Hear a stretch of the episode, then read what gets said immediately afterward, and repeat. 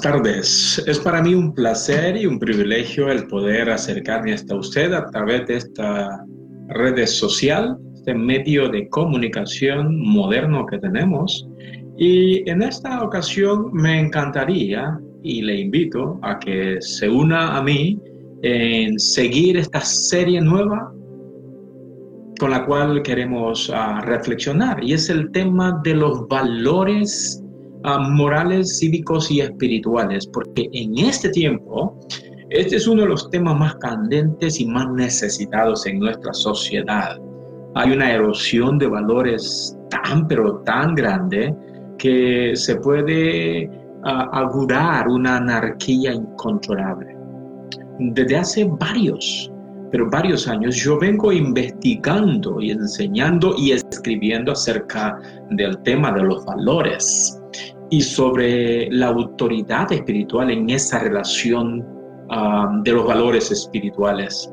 Tengo un folder que está lleno de temas uh, acerca de los valores que he venido eh, eh, investigando, enseñando y escribiendo. Y ya es mucho el material que está allí. Tanto así que en el primer libro que escribí y publiqué en Palibrio y que está a disposición en Amazon, con el título hacia un nuevo estilo de vida, en ese incorporé eh, todo un capítulo ah, sobre lo que es autoridad espiritual en relación a los valores.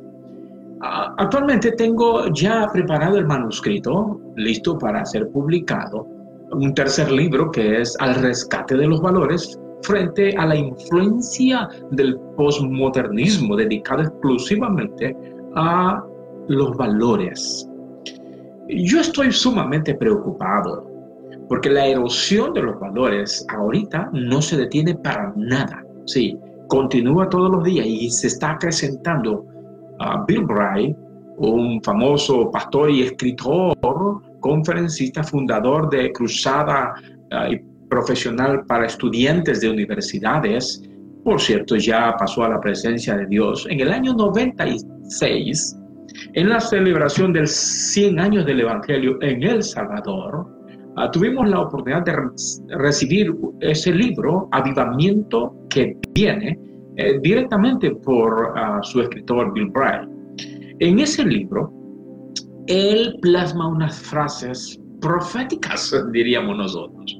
Él dijo que Estados Unidos, Estados Unidos es, era un gran país en ese entonces, pero con un alma apagada, o sea, un país sin alma, sin moral, porque había perdido los valores que identificaban a esta nación y que su erosión era tal que a menos que la iglesia, oiga bien que entonces decía él, con el 2% de la población cristiana que doblase la rodilla delante de Dios, esta tendencia no iba a cambiar, a menos que la iglesia doblase sus rodillas en oración a nuestro Dios.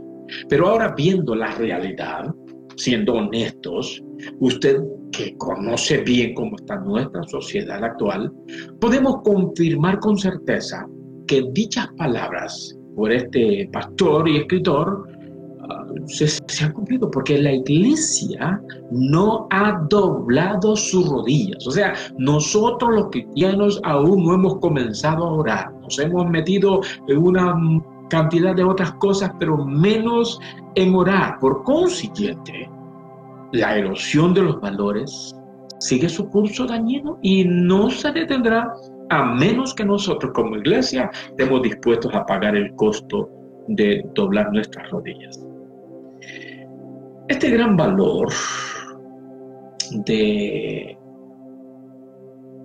enseñar los valores espirituales es un gran vacío ahora.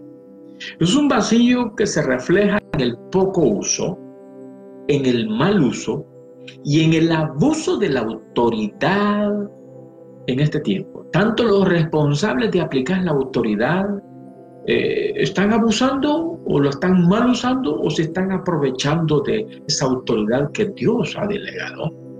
Pero por otro lado, los responsables de obedecer, de acatar la autoridad, con humildad, disponibilidad y equidad, es de nosotros y estamos fallando también, en fin.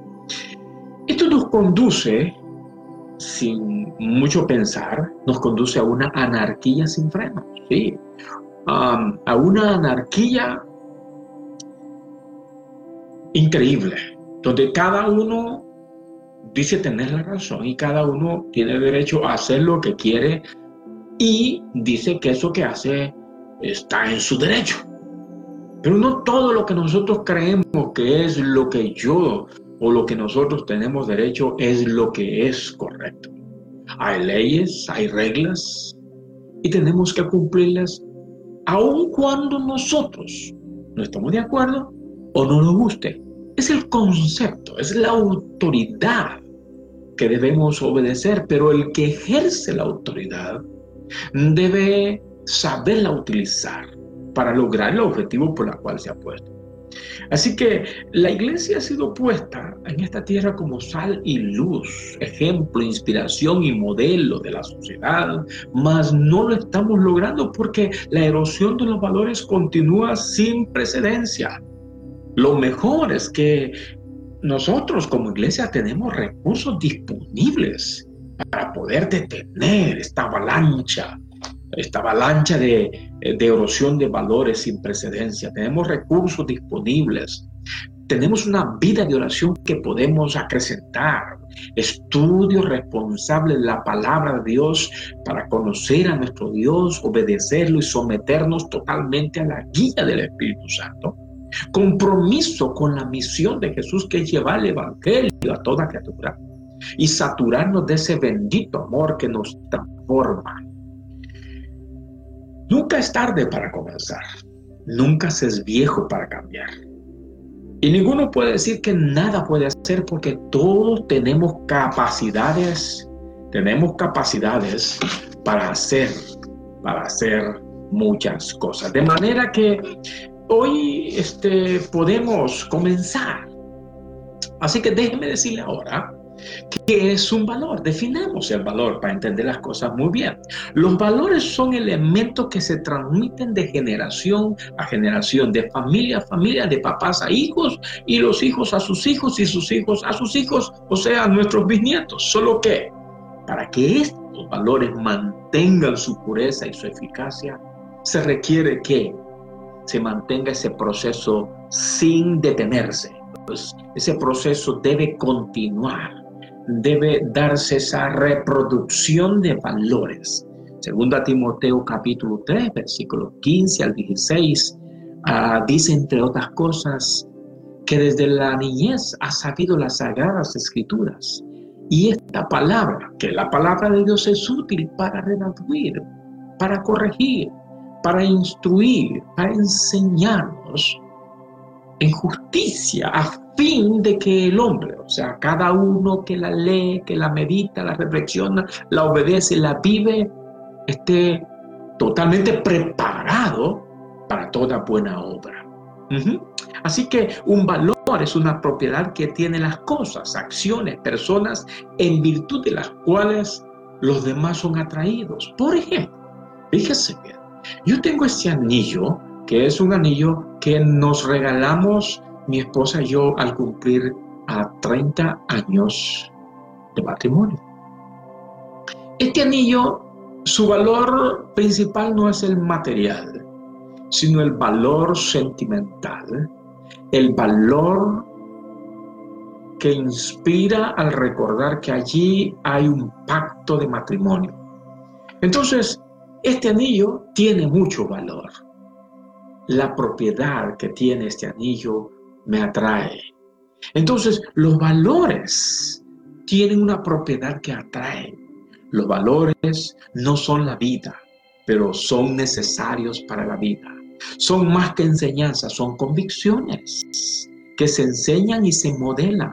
Los valores son principios, son enseñanzas, son convicciones y verdades que no se imponen a la fuerza, instruye al niño en su camino y cuando éste sea grande no se aparte. La idea es, nosotros como padres debemos modelar delante de nuestros hijos. Nos ponemos frente a ellos para ser ejemplo, de guía. Nosotros tenemos que enseñarles a saber vivir de acuerdo a la palabra, El principio de la sabiduría es el temor de Jehová. Es el mayor valor que podemos inculcar en nuestros hijos, transmitir a nuestros hijos para que ellos lo sigan transmitiendo a sus hijos hasta una cuarta generación. Así que un valor, un valor se enseña, se modela, se ofrece. Un valor es una virtud, es una cualidad, es una habilidad que, eh, que tienen las personas, las cosas y las acciones, las enseñanzas y las verdades.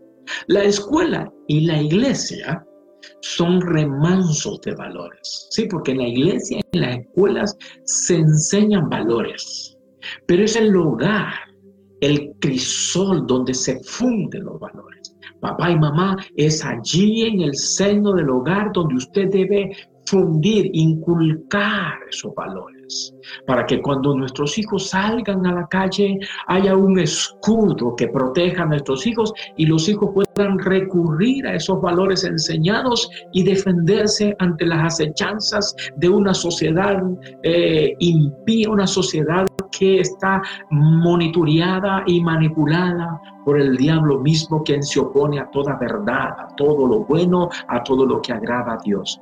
Esto tiene que ver con la educación que hemos recibido y con el apropiarnos de dicha instrucción.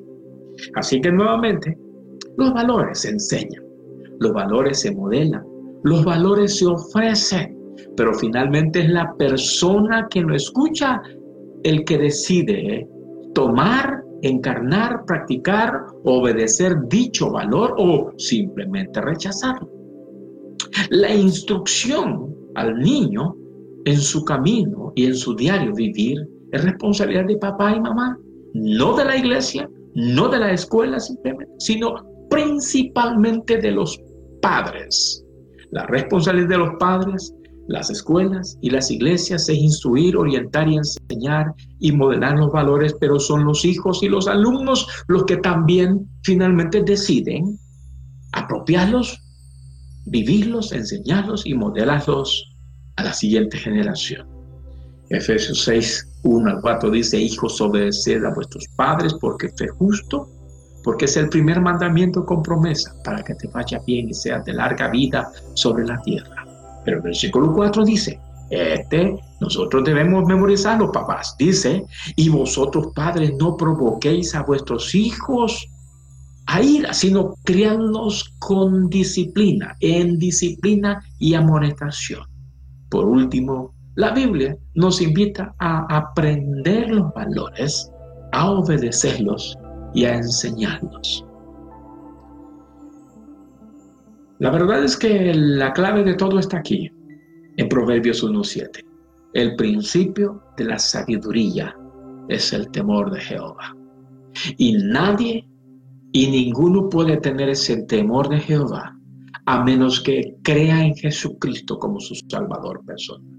A menos que usted decida creer y aceptar que Jesucristo murió en la cruz del Calvario para darnos vida eterna. Si usted aún no ha recibido a Jesús como su Salvador y hoy quiere comenzar, no es tarde, hoy es el preciso momento para decirle a Jesucristo, perdona mis pecados y yo quiero creer en ti. Quiero recibirte como mi Salvador personal y quiero transmitir ese temor a mis hijos, a mis nietos y a mis bisnietos. Usted si ya es hijo de Dios, dice, bueno, esto no es para mí. Claro que sí es para usted. Porque usted tiene hijos, tiene nietos o tiene bisnietos. Pues yo no los tengo, diría usted, pero sí tiene amigos, ¿sí? Pero sí tiene vecinos, compañeros de trabajo. Modele esos valores del temor de Jehová ante ellos y usted estará cumpliendo la parte que le corresponde. El próximo lunes veremos la base de los valores.